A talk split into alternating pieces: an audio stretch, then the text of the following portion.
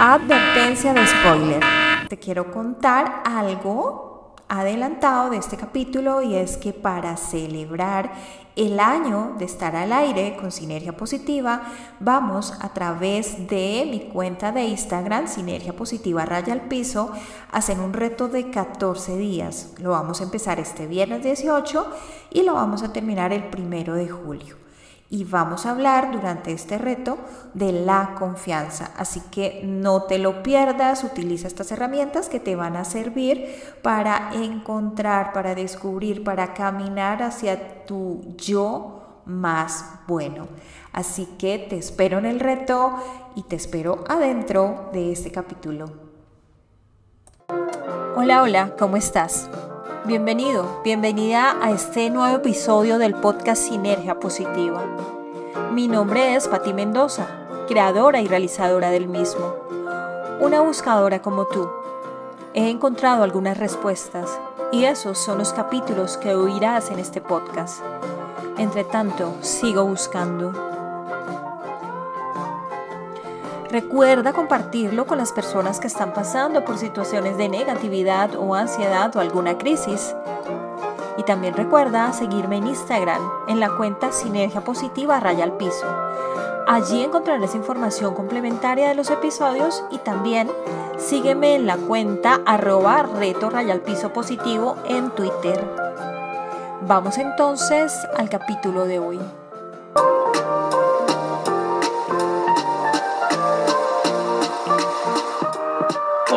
Quiero darte la bienvenida a Sinergia Positiva, un podcast creado por Patti Mendoza, una mujer con la que descubrirás tu esencia, esa que está dentro de ti, pero que inexplicablemente has olvidado. Con Sinergia Positiva eliminarás tus miedos y obtendrás los recursos para instalar pensamientos de resiliencia, amor y felicidad en tu vida, sin importar lo que pase afuera. Todo lo que te contará Patty ha sido producto de su historia, de su evolución, de las decisiones que tomó en sus momentos de oscuridad y de todo lo que aprendió de ellos. Así que regálate este espacio, atrévete, camina junto a ella, no te arrepentirás.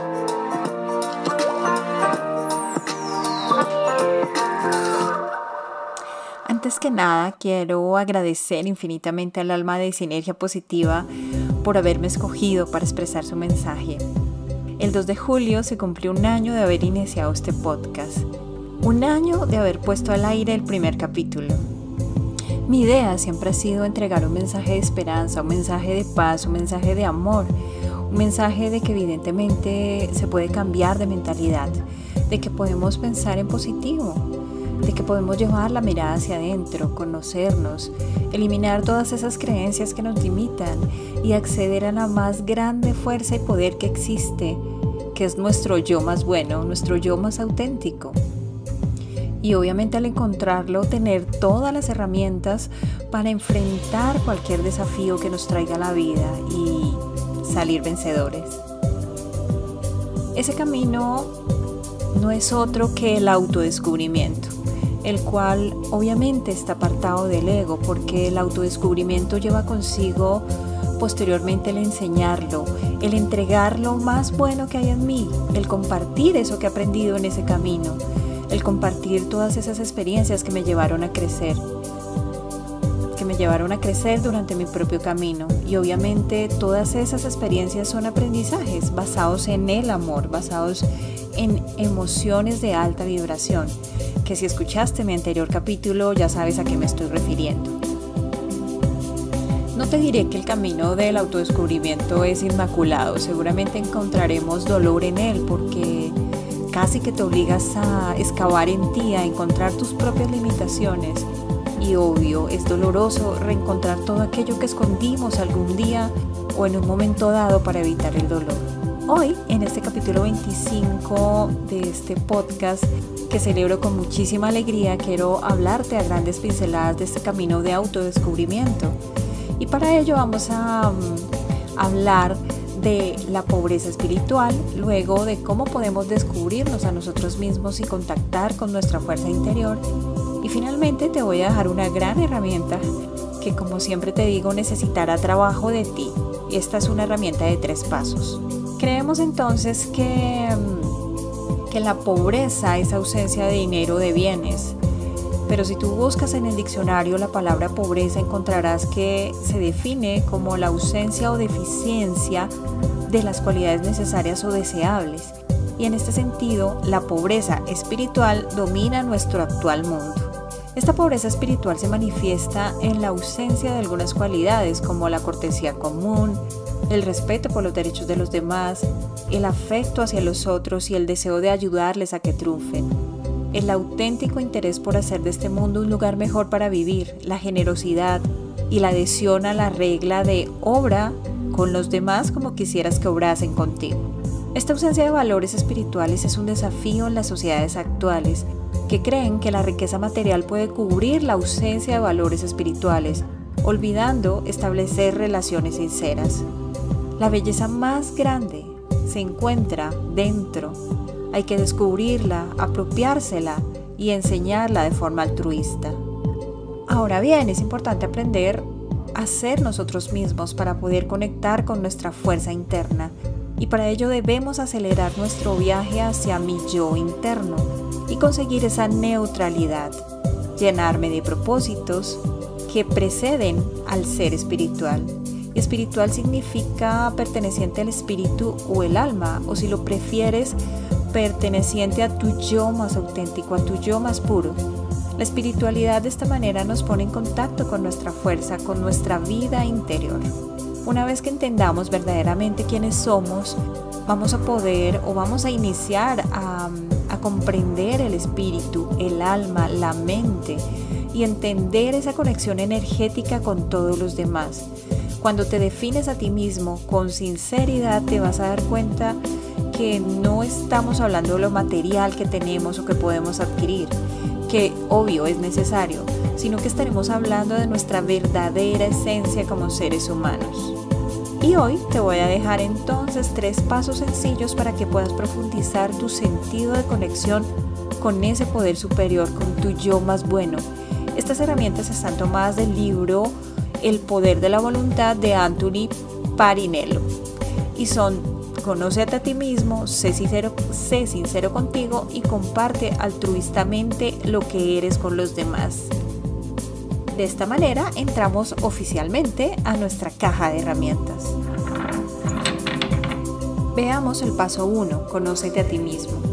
Como ya te lo he dicho tantas veces en este podcast, escribir nos ayuda mucho y luego observar lo que estamos escribiendo, leerlo con nuestras propias palabras, con nuestra propia voz, sirve para sacarlo de nosotros, para estar, para entrar en un modo observador. En este primer paso entonces vamos a hacer un inventario de valores personales y para ello vas a tomar una hoja en blanco, una hoja de papel en blanco y en esa hoja vas a escribir en primer lugar tu nombre completo. Luego vas a hacer un acrónimo para tu nombre y por cada una de las letras de tu nombre y apellido escoge un término que describa acertadamente lo mejor de ti para cada una de esas letras. Omite palabras que hagan referencia o relación a tus posesiones, a lo material que tengas. Y obvio, tómate el tiempo que necesites para este ejercicio. Puedes utilizar un diccionario, puedes hacer una lista de emociones como te lo sugería en el capítulo anterior que es importante para conocer qué estamos sintiendo, cómo se llama eso que sentimos y te puedes apoyar en todas las fuentes de información que tengas disponibles. Luego de que tengas tu acrónimo, vas a mm, darte cuenta de si eres amistoso, fiable, sincero, generoso, incansable, altruista, inconformista. Estos son palabras que te digo a modo de ejemplo para que más o menos tú sepas si vas bien dirigido en este ejercicio. Puede ser activo, noble, leal, de mente lúcida, etcétera, etcétera. Te vas a preguntar, ¿qué pasa cuando o qué pasó cuando estabas haciendo ese acrónimo? ¿Pudiste hacerlo con fluidez? ¿Te costó encontrar los términos adecuados? ¿O te costó encontrar calificativos? Si eso fue así, trata de buscar otros que de pronto te resulten más significativos y vuelve nuevamente a tomarte el tiempo que necesites para hacerlo. Ahora, cuando vuelvas a leerlo, y estés completamente a gusto con él, muéstrale esa lista a alguien de tu confianza, un amigo, tu esposa, tu esposo, un familiar, y pregúntale si esa opinión personal que tú acabas de construir allí en ese papel es similar a la que proyectas, con quienes te rodean. Y de esa lista subraya o pone un círculo en las que esa persona te está diciendo que discrepa de ti. Haz esta misma tarea con algún compañero de trabajo o con alguien que te conozca pero que no sea tan cercano. Y si encuentras esos desajustes con los que tú has escrito, pues hay que trabajar en ellos. Y luego te contaré en próximos capítulos cómo lo haremos. Ahora, de esta lista que tienes, em, con estos valores vas a separarlos en tres columnas diferentes. Vas a hacer una columna de valores y creencias, una de cualidades y rasgos y una de dones. Más adelante te diré qué hacer con esta columna de dones. Los valores y creencias que son, pues son, eh, conforman tu conducta social, es decir, tus principios operativos más esenciales. Puedes, por ejemplo, ser sincero, pues, ser franco, ser leal, por ejemplo, uno de mis valores principales es la honestidad y esto fue algo que aprendí yo de mi padre, de cuando lo veía él en la realización de su trabajo. Mi padre era, eh, digamos aquí en Colombia se llama inspector de trabajo y él a veces tenía que entrar a dirimir conflictos sindicales. Y a veces cierta, ciertamente en algunos de ellos Em, alguna u otra persona de algún u otro lado querían em, pedir su voto y para ello le eh, llevaban regalos eh, a la casa en la que vivíamos en este momento. Y recuerdo que en una ocasión le llevaron hasta un carro nuevo y le dieron las llaves y le dijeron, mire, necesito que vote a nuestro favor y mire, aquí está este carro nuevo. Y él eh, no lo aceptó. Y él dijo, em, yo votaré por lo que sea justo, por lo que deba ser, por lo que eh, se indique, por lo que la normatividad diga, pero no por, por, lo que usted me esté dando, lo que usted me esté regalando. Y, creo que este es el principal valor que yo tengo en mi vida y que puedo identificar siempre de primer, mm, de primer lugar en, en, en todo lo que a mí me preguntan o frente a todos estos trabajos que he hecho sobre mí. Las cualidades y los rasgos son las características que no siempre hemos de demostrar en todas las circunstancias, ya que pueden admitir ciertos cambios. Siempre hay un día, por ejemplo, en el que tengas un buen sentido del humor. En mi caso, mi cualidad puede ser, por ejemplo, ser generosa o ser amistosa. Pero en un día en que tal vez este, de mal genio, que tenga muchas circunstancias acumuladas o que tenga mi atención en otro lado, puede que tú pases al lado mío y no te salude y pues ese día no fui amistosa. Entonces búscate esas cualidades y esos rasgos que están en ti, pero que no siempre eh, los, en todas las circunstancias están presentes. Puede ser altruista, puede ser agresivo, por ejemplo, puede ser amistoso, puede ser incansable, etcétera, etcétera. Con esta lista entonces estarás cumpliendo ese primer paso que es conócete a ti mismo.